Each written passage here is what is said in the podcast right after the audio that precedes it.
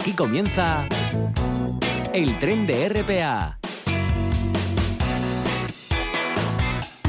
buenas tardes. Comenzamos ya con el tren de RPA. Antes les indicamos cómo viene el tiempo. La Agencia Estatal de Meteorología prevé para esta tarde cielo poco nuboso en la cordillera por la mañana, aumentando por la tarde los intervalos nubosos al final del día. En el resto, predominio de cielos nubosos con nubes bajas. No se descartan lloviznas o lluvias eh, débiles en el litoral, ni los chubascos dispersos en el interior por la tarde, más probables en la mitad oriental. Brumas matinales en la cordillera.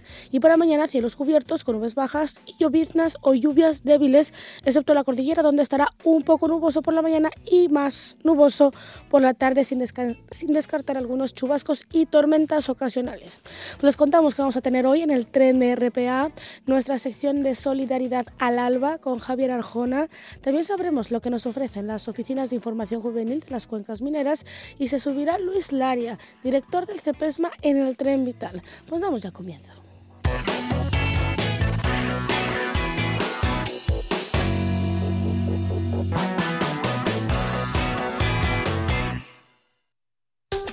En toda Asturias, RPA, la radio autonómica.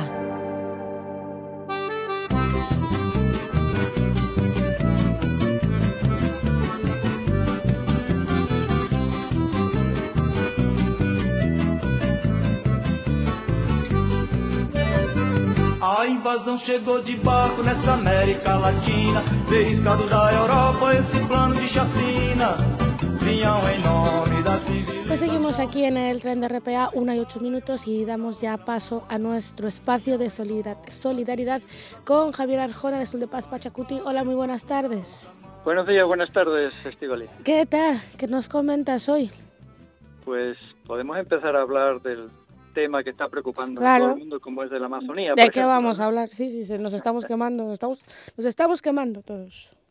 Sí, pues sigue mucho mm, dando que, decir, ¿no? Desde, los territorios afectados hasta la cumbre de mentirosos, como ha calificado algún medio del G7, mm. en la frontera franco-española en Biarritz, o hasta la ONU, que también traslada la preocupación.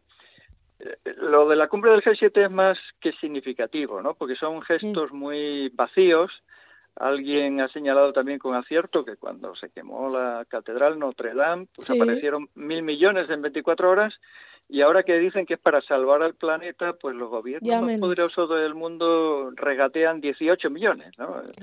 La diferencia es, es enorme.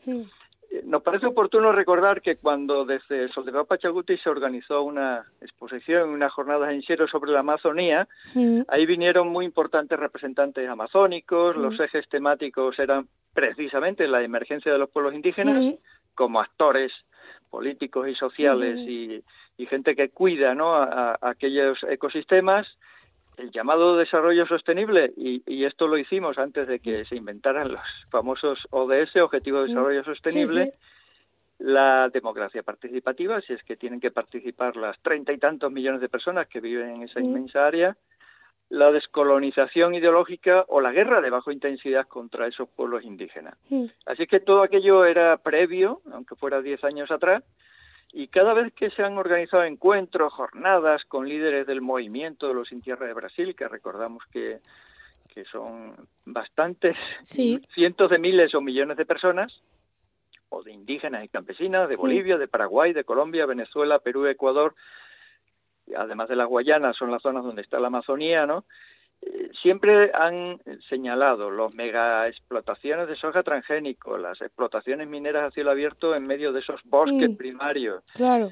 como causas esenciales que ellos y ellas han estado denunciando y, y esas políticas depredadoras que incrementan las consecuencias, ¿no?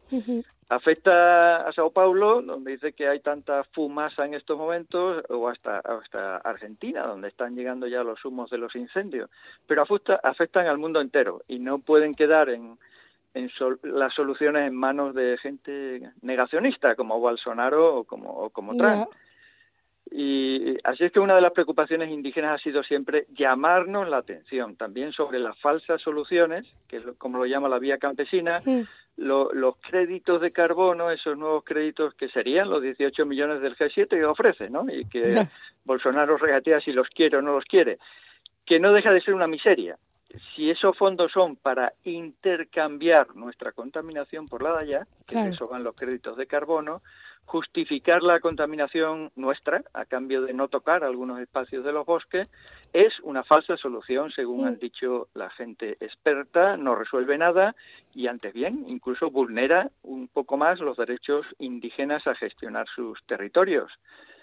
Pues parece que más claro todavía lo tienen esos pueblos indígenas en cuanto a preservar los ecosistemas, ¿no? Saben cómo hacerlo, y la brutalidad institucional de eliminar la demarcación territorial, que así se llama indígena, como pretende el presidente Bolsonaro, desconocer el desastre climático, como hacen Trump y, Bolsonaro, o de eliminar eliminar en la práctica los derechos de los pueblos indígenas aprobados por la ONU, esa brutalidad tenemos la obligación y la prioridad de, tenerla también desde Asturias, que, que, en materia de derechos indígenas tenemos una paralización de cinco años sí que habría que comenzar a darle respuestas en breve.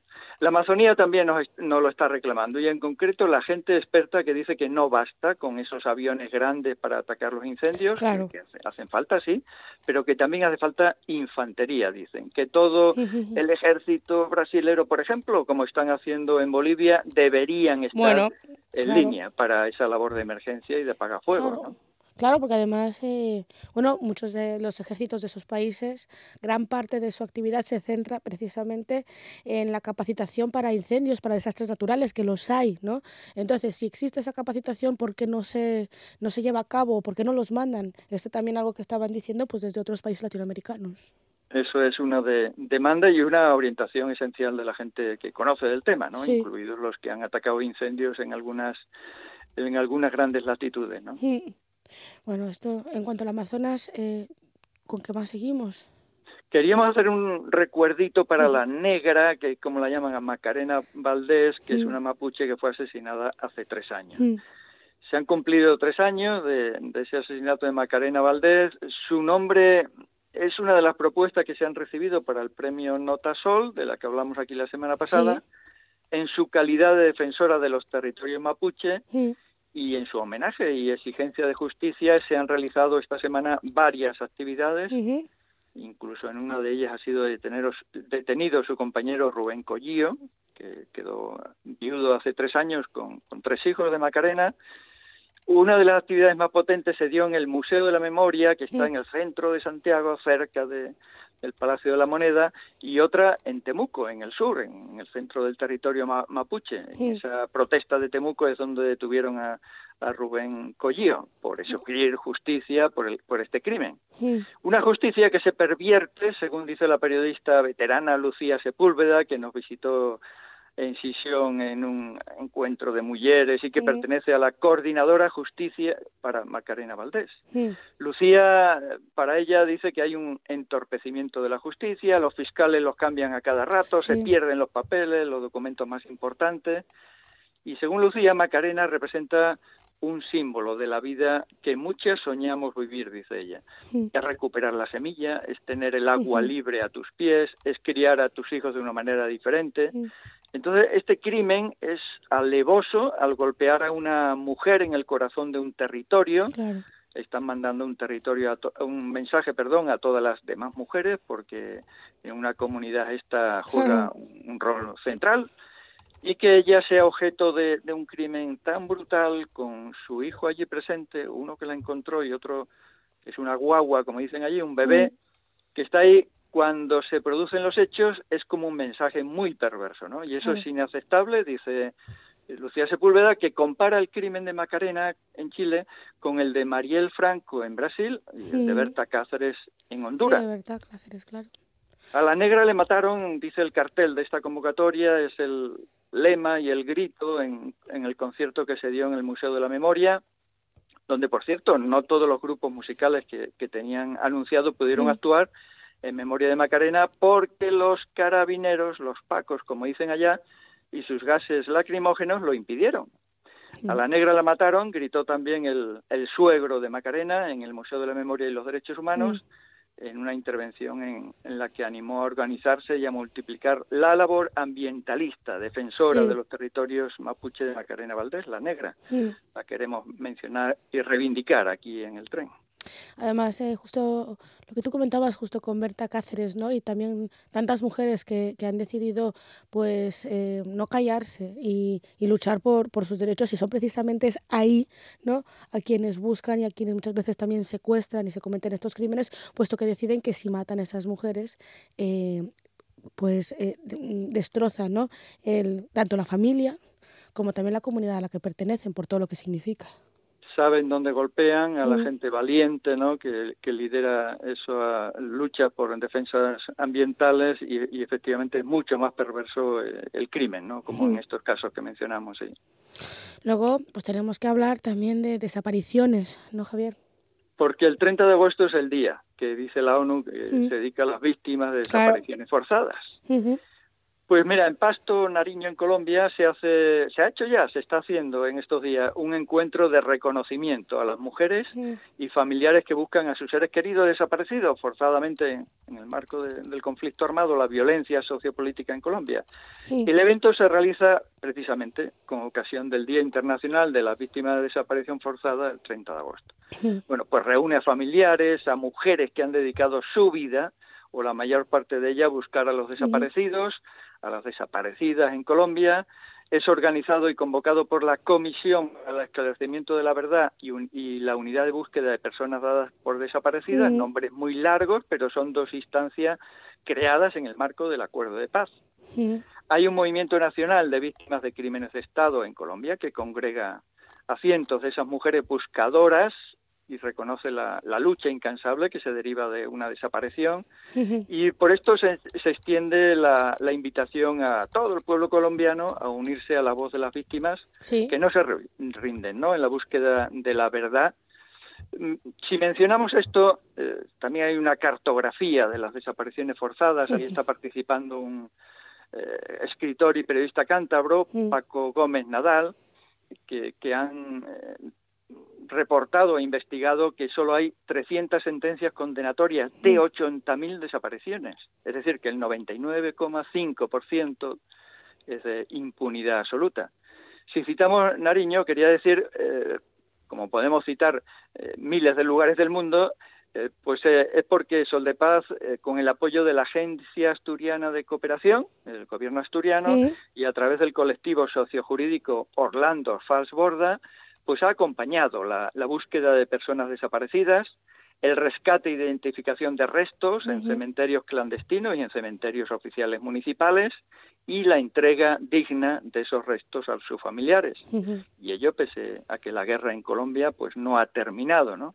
Sí. En cambio, nuestro país, la guerra de España acabó en el 39, el dictador murió en el 75 sí. y todavía pues nuestro país ostenta triste récord ¿no? de desapariciones forzadas en el marco de aquel golpe de Estado uh -huh. y guerra provocada por el franquismo. El 30 de agosto fue primero acordado por la Federación Latinoamericana de Familiares de los Desaparecidos y luego la ONU, posteriormente, adoptó la fecha y la universalizó, por así decirlo, ¿no? Y hace una serie de recomendaciones a todos los gobiernos para este día 30 de agosto, eh, recordando que esto antes se asociaba a las dictaduras militares, pero sí. ahora se practican en otro tipo de, uh -huh. de conflictos, no necesariamente dictaduras militares, ¿no? Y, y las cifras son eh, muy elevadas. Bueno. España ha firmado todos los protocolos, resoluciones, convenciones sobre desaparición forzada. Y sin embargo eso contrasta con la actitud de los sucesivos gobiernos en relación a los desaparecidos en la guerra y la larga dictadura. Hay estos días un señalamientos directos, ¿no? Que nuestro gobierno pues haga cumplir lo que tiene firmado en esas resoluciones y convenciones en relación con las personas desaparecidas, que en el caso español pues se habla de entre 100 y 143 mil el número de desaparecidos, eso sin contar los niños perdidos o robados, y eso hace ocupar a España el segundo lugar en el mundo después de Camboya, que se dice rápido. ¿no?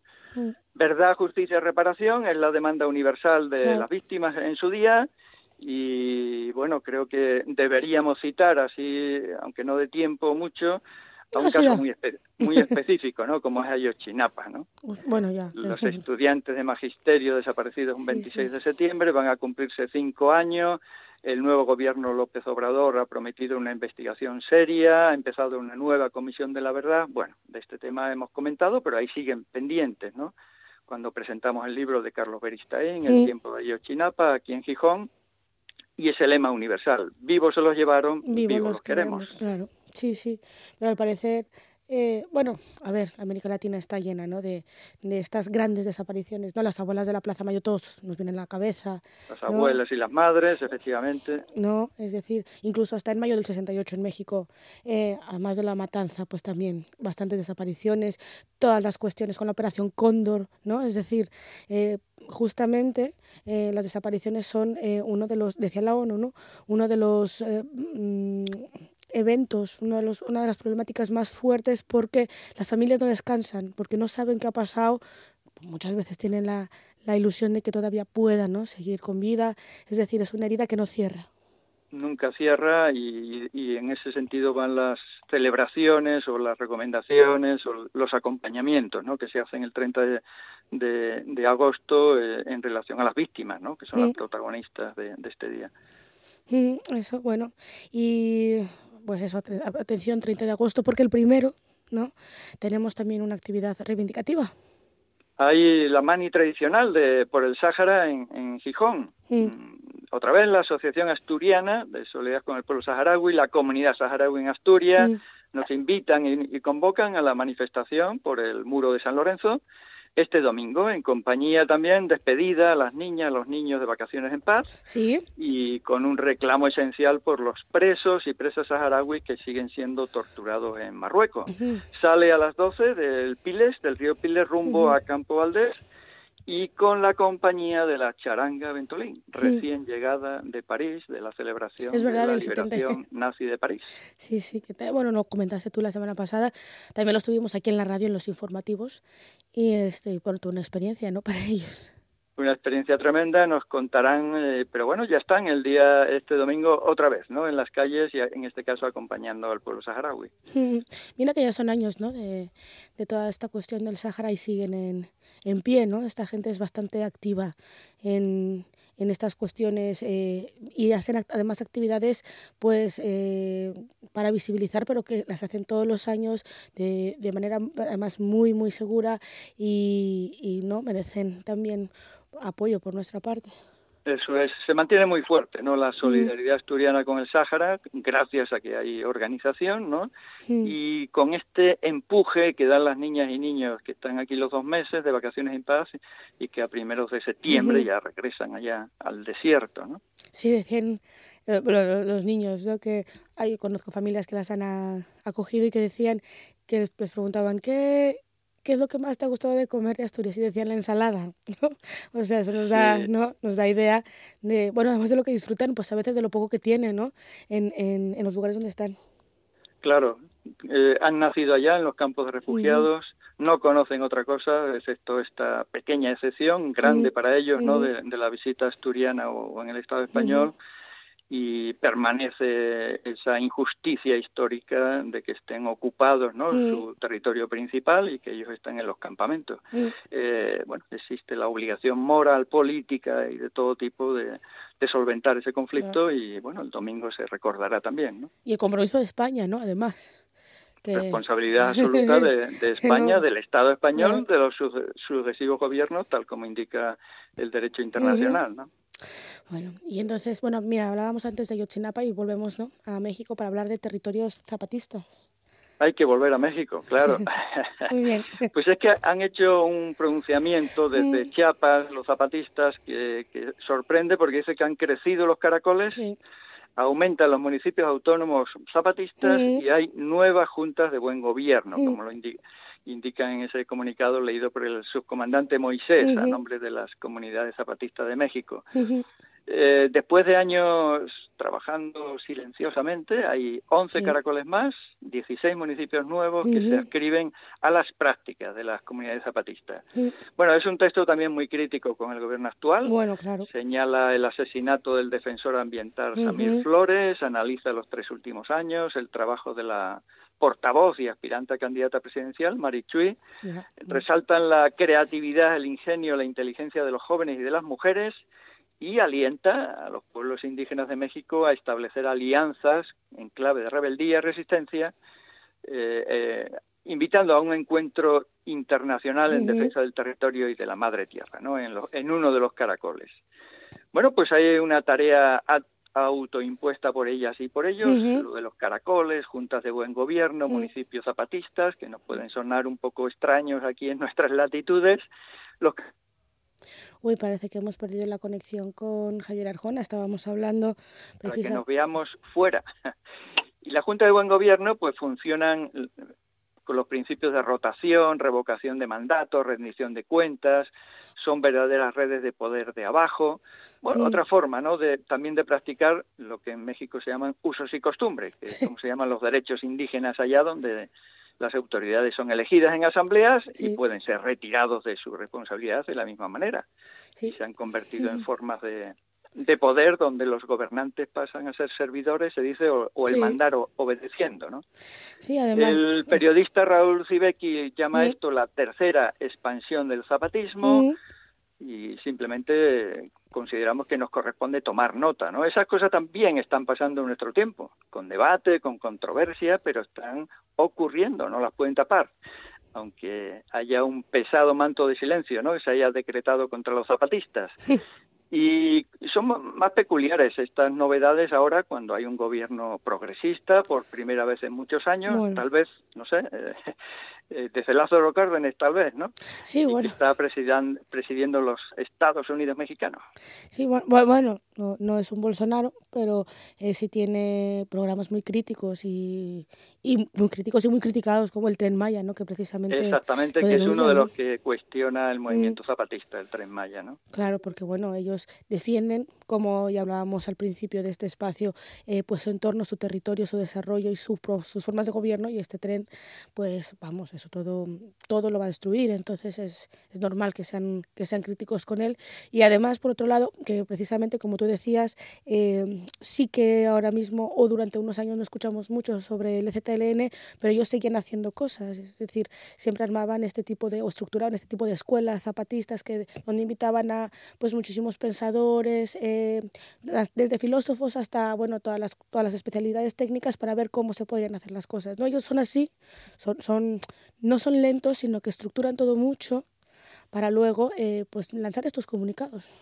Eso es. Y ahora con esta sorpresa de que están aumentando, ¿no? En espacios, en caracoles, en juntas de, buen gobierno mm. y nos siguen convocando al resto de la población a esas escuelitas que tú decías, ¿no? Escuelitas zapatistas de formación y a encuentros para defender la madre tierra, como el resto de los pueblos indígenas del mundo, ¿no? Hay que escuchar a veces, hay que escuchar lo que nos dicen los pueblos indígenas, que al parecer son los que están más en pie de guerra contra la destrucción ¿no? de todo nuestro medio ambiente y ya lo estamos viendo, por ejemplo, con lo del Amazonas, no tanto que lo decían y ahora ya, ya lo dicen, se está quemando el pulmón.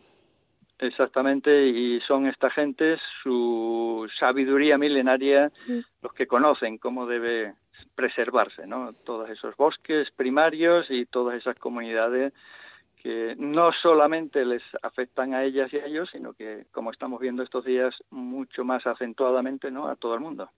Pues Javier Arjona, muchísimas gracias por haber estado con nosotros aquí en el tren de RPA y nada, nos escuchamos la siguiente semana. Hasta la semana que viene, que el Pachacuti nos siga acompañando. Saludos. En, en toda Asturias, RPA. No digas que no lo sabes. Toda la información juvenil en RPA ponte al loro y no digas que no lo sabes.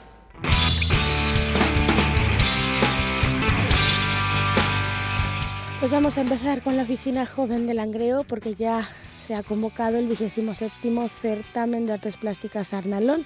El Ayuntamiento de Langreo, en colaboración con el Instituto Asturiano de la Juventud del Principado de Asturias, convoca este concurso con el doble objetivo de fomentar la creación artística de los jóvenes y en concreto en sus modalidades de pintura, escultura, dibujo y grabado y de servir de escaparate de esa producción. Podrán concurrir a esa convocatoria todos los jóvenes nacidos o residentes en España que no hayan cumplido los 36 años a 1 de enero de 2019 y que no hayan resultado premiados en anteriores convocatorias. Y también está abierto el plazo de inscripción al primer certamen de la Huerta de Yangreu 2019. Será durante los días 21 y 22 de septiembre en el Parque Dorado y albergará pues este certamen de la huerta que incluirá concurso, exposición y venta de productos. Todas las personas interesadas en participar deberán cubrir el formulario de inscripción disponible en la web municipal y entregarlo en el registro del ayuntamiento o también se puede hacer por registro electrónico. Y nos vamos a ir ahora a la oficina joven de la Vierna porque desde ahí nos avisan de los conciertos de verano, todavía estamos en verano, se llaman los atardeceres musicales en los jardines de Palacio Valdés. Será todos los viernes a las 8 de la tarde en Algo. Y también está el programa Caminando por la Viana 2019, rutas guiadas por el Consejo durante todo el verano, toda la información está en la página del ayuntamiento. De la Viana nos vamos al ayuntamiento de Mieres, ya que se ha convocado una plaza de arquitecto de arquitecta para el ayuntamiento. Las bases están en el boletín oficial del Principado de Asturias del 19 de agosto. El plazo es a determinar desde que se publique pues, eh, esa, esa plaza en el boletín oficial de España. Y luego vamos a la oficina joven de ayer, ya que ahí nos avisan de que hay visitas guiadas gratuitas. Las organiza el Centro de Recepción de Visitantes y serán durante los fines de semana de agosto. Tenemos el Romanicano ayer, descubre la cascada de Churbeo y del campo a la mina. Es imprescindible efectuar reserva previa antes de las 2 de la tarde del día anterior a la visita. El grupo mínimo es de 5 personas para garantizar la salida. Además les contamos que los traslados entre los puntos que componen cada recorrido han de realizarse por cuenta propia en vehículo particular. Toda la información y también las reservas eh, va a ser en el teléfono 985 481 439. Repetimos, 985-481-439. También en info.ayer.es y también en la página web www.ayer.es. También desde esta oficina joven nos informan de la apertura de Cívica, el centro de interpretación de la vía Carisa. Es en La en Hembra, en Ayer. El horario es de miércoles a viernes de 10 a 2 de la tarde y de 4 a 6 y media. Eso al menos durante los meses de verano, donde la entrada también seguirá siendo gratuita y también avisan de que se amplía el horario de sábados y domingos. Será de 11 a 3 de la tarde y de 4 a 7 y media de la tarde. Todos los días habrá visitas guiadas gratuitas entre las 12 y las 5. Desde esta oficina de información juvenil nos informan de la campaña Prestosu, el condón asturiano para la prevención de embarazos no deseados e infecciones de transmisión sexual entre la juventud, muy importante. La oficina joven de ayer es el centro colaborador y en ella se pueden recoger gratuitamente los preservativos que son, dicen, de alta sensibilidad y creados con la tecnología HEX, que es revolucionaria estructura hexagonal. También hay una exposición, ayer hace un siglo, fotografías del patrimonio arquitectónico, es en el Centro Cultural de Morenda hasta el 30 de agosto, o sea, todavía nos quedan dos días.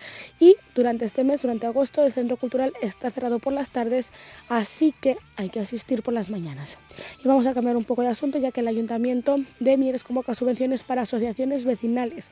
Las veces están en el BOPA del 30 de enero de 2019 y el plazo de presentación de solicitudes finaliza el 30 de septiembre. Y también hablamos de actividad para chicos y chicas con una edad comprendida entre los 18 y los 30 años.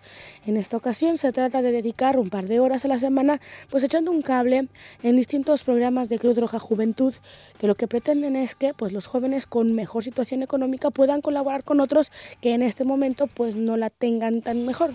Eh, si este es vuestro caso, es decir, tener entre 18 y 30 años y tener también ganas de colaborar, pues se pueden poner en contacto con la siguiente dirección de correo electrónico crjasturias.cruzroja.es. Volvemos a repetir, crjasturias.cruzroja.es cruzroja.es.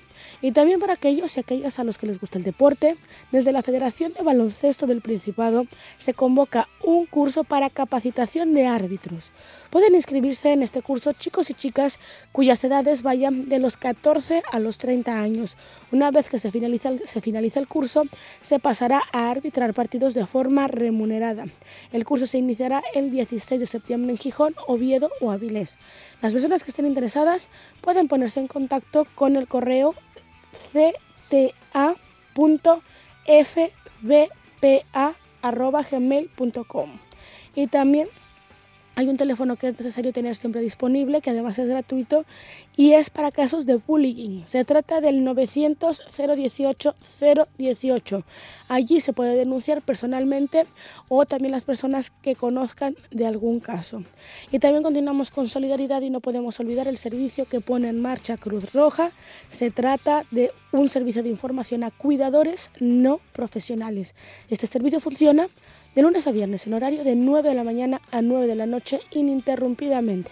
Las personas interesadas pueden usar ese teléfono para cualquier consulta referida al cuidado de personas con discapacidad y su número es 900 365 100 y hay información también necesaria para los padres y madres que además pueden tener siempre a mano y es el teléfono de orientación familiar sobre drogas. Este contacto es gratuito y de ahí se puede pues tirar a cualquier hora. El número es 900 222 229 y la información se puede solicitar, pues se puede solicitar tiene que ver pues con los consumos, con la sospecha de que un hijo que una hija pues consuma algún tipo de estupefaciente o de sustancia, también las pautas de comportamiento a las que hay que poner atención y bueno, volvemos a repetir este teléfono, es el 900 222 229 y funciona, lo decíamos, de 9 de la mañana a 9 de la noche y también las personas a cuyo cargo se encuentren niños y niñas con dislexia han decidido pues crear una asociación que les ampare en todas aquellas dudas acerca de este trastorno. Los padres y madres que estén interesados en informarse pueden ponerse en contacto con el teléfono 722 243 573 o a través de la dirección de correo electrónico dislexiasturias@gmail.com. Dislexiasturias solo con una A, ¿eh? y hay muchos estudiantes que finalizan sus estudios y necesitan pues un tiempo para sedimentar conocimientos y aclarar su futuro tanto personal como laboral. Para ayudarles eh, pues hay diferentes programas. Uno de ellos, nos informan, es el Servicio de Voluntariado Europeo que presta apoyo a chicos y chicas de edades comprendidas entre los 18 y los 30 años. Si quieren conocer pues cómo funciona este servicio, pues hay que llamar al Consejo de la Mocedad de Gijón o también se pueden poner en contacto con la siguiente dirección de correo electrónico: europa@cmx.es. europa@cmx.es. Y también hay información de interés para todos aquellos chicos y chicas o personas también interesadas en el tema de acoso escolar. Nadie tiene por qué sufrirlo. Y si creéis que alguien puede estar sufriendo por esto o queréis hacerle frente a situaciones de acoso, los teléfonos que les vamos a dar ahí pueden encontrar información y ayuda. Es el 600 909 073 o 900 018 018. Es un teléfono además de atención diaria. Pues estas son, esta es la información que nos mandan las oficinas de información juvenil de las cuencas mineras. Nosotros continuamos con más aquí en el tren de RPA, en la Radio Pública Asturiana. No digas que no lo sabes. Toda la información juvenil en RPA. No pierdas el tren, ponte al loro y luego no digas que no lo sabes. Un espacio que patrocinan las oficinas de Sama del Langreo, San Martín del Rey Aurelio, Laviana, Mieres, Ayer y Lena, con la colaboración del Principado de Asturias. Está sintonizando RPA, la radio del Principado de Asturias, la autonómica, la tuya, la de todos. El vagón vital, con Luis Laria.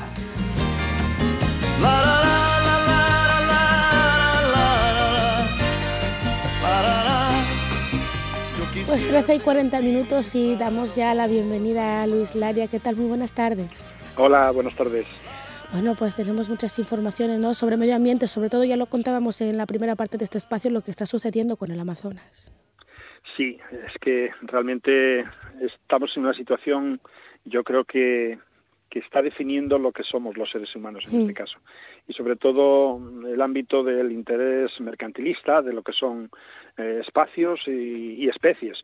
Y no cabe la menor duda de que, fíjate, eh, todavía me acaban de llegar ahora unas informaciones de la Smithsonian en la que realmente Sí, el problema más grave no solamente es precisamente el Amazonas ahora mismo, sino que África entera, toda la zona centroafricana está quemando también, está quemando Siberia. O sea, realmente ahora mismo esta es una situación realmente caótica en esta etapa, sobre todo por la problemática medioambiental que tenemos ya arrastrada y además por la situación en la que estamos abocando ahora mismo el planeta. ¿eh? Claro, además, eh, bueno, por todos lados no estamos viendo que precisamente el planeta nos está llamando, nos está pidiendo auxilio y nosotros muchas veces no respondemos. Efectivamente, no respondemos y cuando lo hacemos lo hacemos tarde, tarde y fíjate, hay una hay una noticia que hoy a mí me llamó mucho la atención y es que precisamente el señor Trump, ¿eh? pues se permite el lujo de exigir al Congreso y ya está aprobada pues una eh, eliminación de una ley de protección precisamente que estaba establecida desde el año 2001 por Bill Clinton. Era una protección de un área realmente espectacular, el bosque templado más importante del mundo, que tiene 6,7 millones de hectáreas en Alaska. Bueno, pues al señor eh, Trump no se le ocurre más que este bosque que se denomina el bosque Tongas, que está, como digo, en Alaska y que tiene pues una riqueza espectacular, teniendo además pues eh, unos humedales fantásticos, pues lo declara como área de interés eh, minero. O sea que pasa absolutamente a ser posiblemente dentro de muy poco tiempo un desierto, un desierto que pues esas máquinas impresionantes que utilizan pues en, en toda la zona de Estados Unidos para hacer pues extracción de oro y otros elementos, pues van a acabar completamente con este bosque. Mm, realmente es algo penoso, tremendamente penoso porque abetos eh, centenarios espectaculares, sugas o cedros pues van a desaparecer y además pues con ello pues van a desaparecer pues algunos tipos de ciervos que son eh, autóctonos y además endémicos de allí una ingente cantidad de salmones. Todos esos fiordos pues van a, tener una recesión tremenda. Es, es, penoso tremendamente penoso. Y en todos los ámbitos si te fijas en estas condiciones pues realmente fíjate hay otra noticia que no sé si la veríais pero que a mí me llama también tremendamente la atención porque a veces hay una sin razón absoluta en lo que son también los comportamientos de, del ser humano ante, por ejemplo, los animales. Y mira, hay una noticia que aparece hoy en el ABC eh, que precisamente pues una organización ecologista que se denomina Frente de Liberación Animal, pues en, un en un barrio que se llama El Ecarror, que es en, en Victoria, pues resulta que había unos cuantos ocupas pues se hicieron, digamos que, cargo de unas cuantas viviendas que estaban, pues en este caso no estaban habitadas. Resulta que tuvieron bastantes problemas a nivel del barrio, etcétera, con estos ocupas, y ahora, pues resulta que estos ocupas tenían un gallinero con 40 gallinas. Sí. Bueno, pues este Frente de Liberación Animal no se le ocurre otra cosa que ir por la noche, coger las gallinas, robarlas y después soltarlas en un medio y en un entorno natural. Esto me recuerda mucho esa sin razón absoluta de lo que ocurrió aquí pues a mediados de los 90 en la provincia de Lugo, cuando, cuando realmente pues también otra asociación ecologista radical no se le ocurrió mejor manera de evitar que tuviéramos piel, pieles pues que llegara a las tres granjas que había de bisón americano, romper las granjas, eh, o sea, las jaulas y soltarlos, liberarlos todos. De, esas, de esos pozos, como quien dice, ahora tenemos otros mucho más graves, que es que toda la costa lucense, más la costa asturiana hasta ya el municipio de Valdés, resulta que ahora tenemos bisón americano que está acabando con muchísimas especies de aves en nuestras, sobre todo las zonas costeras. Fíjate hasta qué punto cuando hay una sinrazón y hay una obcecación, porque estos planteamientos radicales no van a ningún sitio, nada más que van en contra de la propia naturaleza, porque estas pobres gallinas soltadas en un monte cualquiera eh, no van a durar más de una semana. ¿Por qué razón? Porque obviamente los depredadores se, harán eco de ellas. Las gallinas no vuelan, no tienen capacidad de, protegerse como pueda ser cualquier, otra especie. O sea que imagínate hasta qué punto estamos en la sin razón absoluta, en la explotación del recurso de una forma totalmente agresiva y en la, en la consideración del el respeto animal también en la otra eh, condición opuesta absoluta. Porque además, fíjate, eh, achacan a que es una explotación animal tener 40 gallinas en un gallinero que no estaban en jaulas, que estaban en un gallinero. Bueno, pues así es como estamos en esta sociedad que va a la bancarrota absoluta. ¿eh? Bueno, pero sí, es verdad. increíble, increíble. Increíble, pero bueno, algo, algo, algo intentamos concienciar, ¿no? Entonces, desde el CEPESMA, por ejemplo, esta semana estuvo eh, la Mar de Limpio, ¿no? Esta iniciativa que va recorriendo las costas, ¿no? Limpiando. Y bueno, tampoco sabemos esas, esas son pequeñas cosas, ¿no? Es decir... Hay que intentarlo, no podemos, no podemos bajar la guardia y aunque sea eh, llegar solamente a un 1% de la población ya sería muy significativo. Fíjate, eh, me gustaría decirte que también esta misma semana a mí me han llovido un montón de llamadas porque la gente estaba muy preocupada por una imagen que se hizo viral, un pequeño vídeo que se hace viral en las redes sociales y que aparece lo que es una avispa gigante, una avispa una avispa muy grande que dicen que es una, una avispa asiática gigante. Bueno, aquí ahora ya cuando vemos un insecto parece que la gente aquí desconoce los insectos propios, ¿no? Bueno, ocurre que, mm, pues sí, desconoce los insectos. Claro, claro.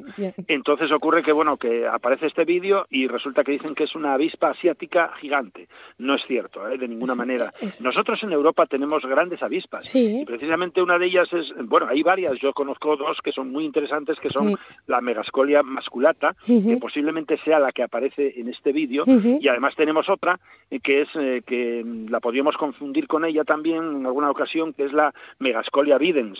Estas en las hembras pueden llegar a alcanzar los 5 centímetros. Y mira, hay una cosa muy curiosa. Ahora en esta en este mundo que tenemos información por todos los sitios y que todo lo sabemos, es una inmensa farsa, es una mentira, porque fíjate que por los años 60 o 70, por la zona de Andalucía y también Levante, pues resulta que los niños, los niños pequeños, cogían a estas grandes avispas y las ataban por la cintura con una pequeña cuerda y jugaban con ellas y les llamaban cabrillas. Mm. Fíjate, ah, porque es que además estas grandes avispas, que las tenemos como digo en Europa y en España, resulta que son totalmente inofensivas. Ah, a pesar de ser inmensamente grandes, no provocan ningún problema y si, si hay una picadura es tremendamente leve, no tiene nada que ver con la apitoxina que tiene, por ejemplo, la avispa asiática o la avispa nuestra, la cabro. ¿eh? Por lo tanto, fíjate hasta qué punto ahora eh, ponemos el grito en el cielo porque desconocemos absolutamente el entorno en el que vivimos. Yo siempre digo que, mira, ahora mismo en naturaleza nos ocurre lo mismo que nos ocurre con las redes sociales. Resulta que tenemos, vivimos en, una, en un edificio que son 20 plantas y nada más que conoces a tres vecinos. Eh, que, además incluso a veces nada más que les dices hola o incluso ni Y resulta que, ¿qué pasa? Que tienes 20 amigos en Japón y tienes otros 20 en Estados Unidos y tienes otros 20 en, en, Sudáfrica. Y dices tú, ¿cómo es esto? Pues es que así somos de incongruentes en muchas ocasiones. No nos importa nuestro territorio, no, no nos importa nuestro entorno y estamos metidos en una jaula que es la de la sin razón, porque ¿cuántas veces tendríamos que preocuparnos por lo que tenemos a nuestro alrededor? ¿Cuántas veces en, ese, en esa vivienda que hay esos 20 vecinos resulta que hay a lo mejor uno que se termina muriendo y que tardamos dos meses en saber de él porque comienza a, comienza a notarse el olor, ¿no? Pues esa es la situación que pasa con la naturaleza. Pensamos que somos indestructibles y que podemos hacer cualquier cosa, pero no, resulta que después nos damos cuenta que tenemos unas flaquezas tremendas, que tenemos una ignorancia y que tenemos una sin razón absoluta para lo que es la sociedad y lo que es la naturaleza. Así vamos y posiblemente en 20 o 30 años la situación que se va a establecer en este planeta mm. va a ser absolutamente insostenible. Además que es un ecosistema muy frágil, ¿no? Se decía, bueno, ¿qué va a pasar con lo de los Amazonas total? Para que en algún momento nos llegará o no nos llegará, no, es que nos va a llegar inmediatamente. Pero mira, e, efectivamente, dices tú, tenemos un ecosistema muy frágil.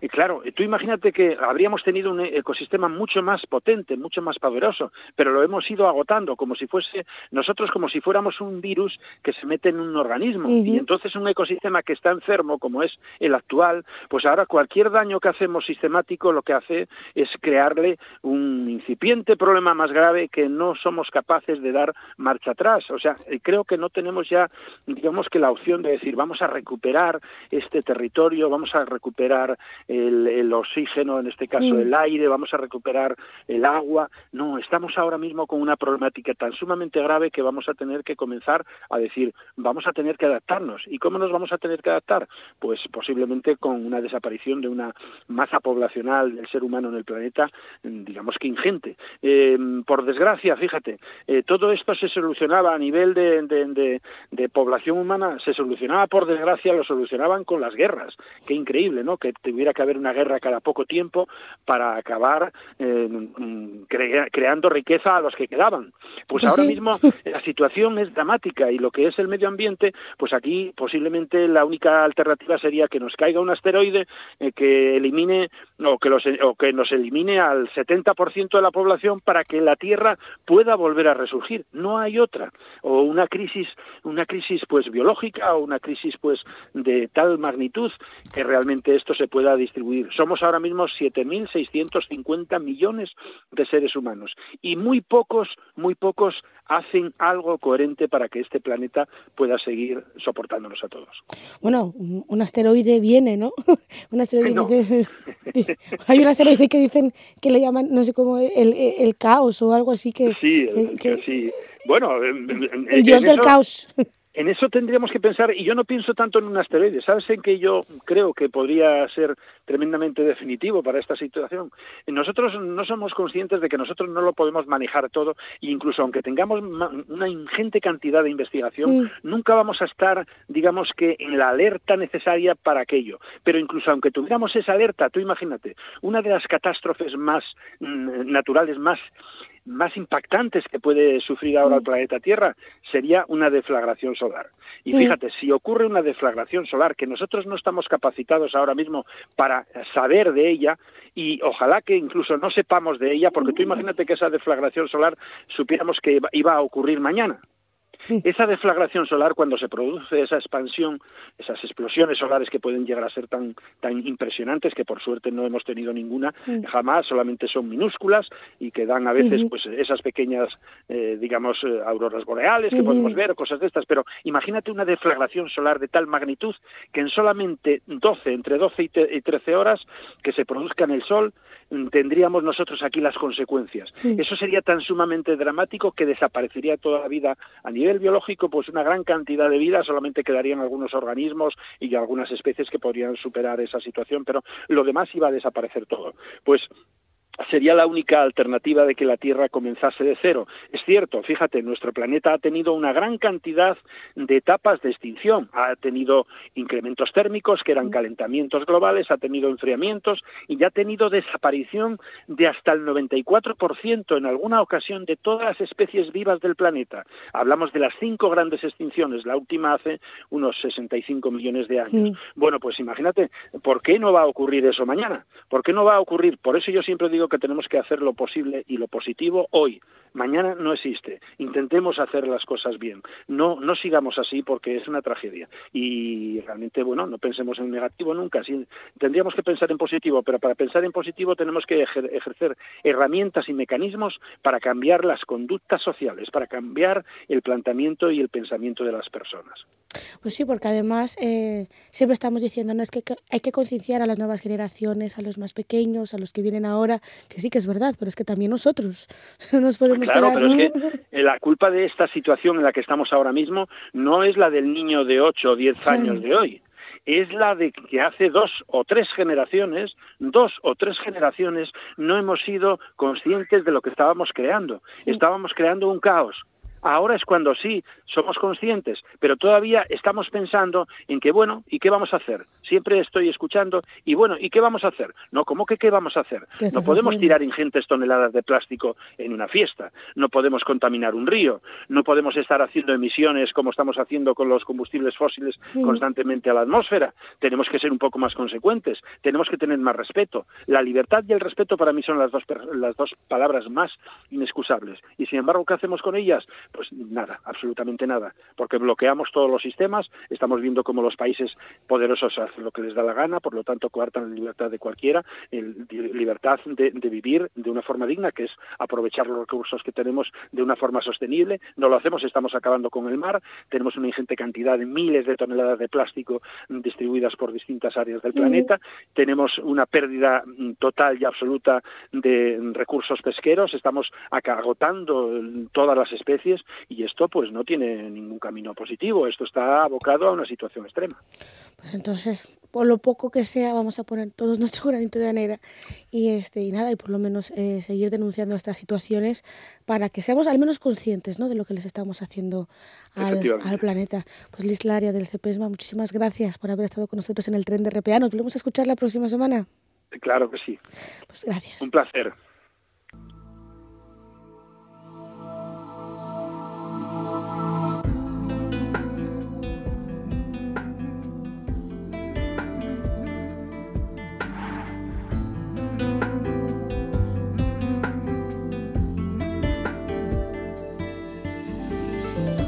Pues nos vamos a despedir ya con esta canción de Ana Gabriel, Un extraño en mi bañera, Ana Gabriel, que hoy es el gran concierto de San Agustín en la plaza del centro Niemeyer, eso sí, con entrada gratuita. Pues hasta aquí llegamos aquí en el tren de RPA. Nos despedimos desde el control técnico Manolo Luña y desde el micrófono Estival con sus venas y no me atrevo ni a toser que el último morado aún sigue marcado.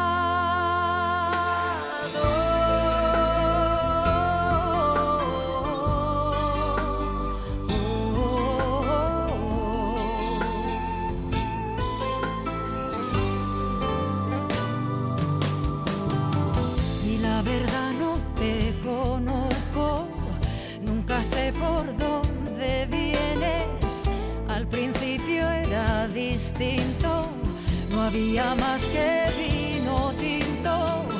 Cuando fue pasando el tiempo, por pasar pasa de todo y es mejor no estar tan cerca por si acaso le entra el mono. Hay un extraño aquí en mi casa, no es el mismo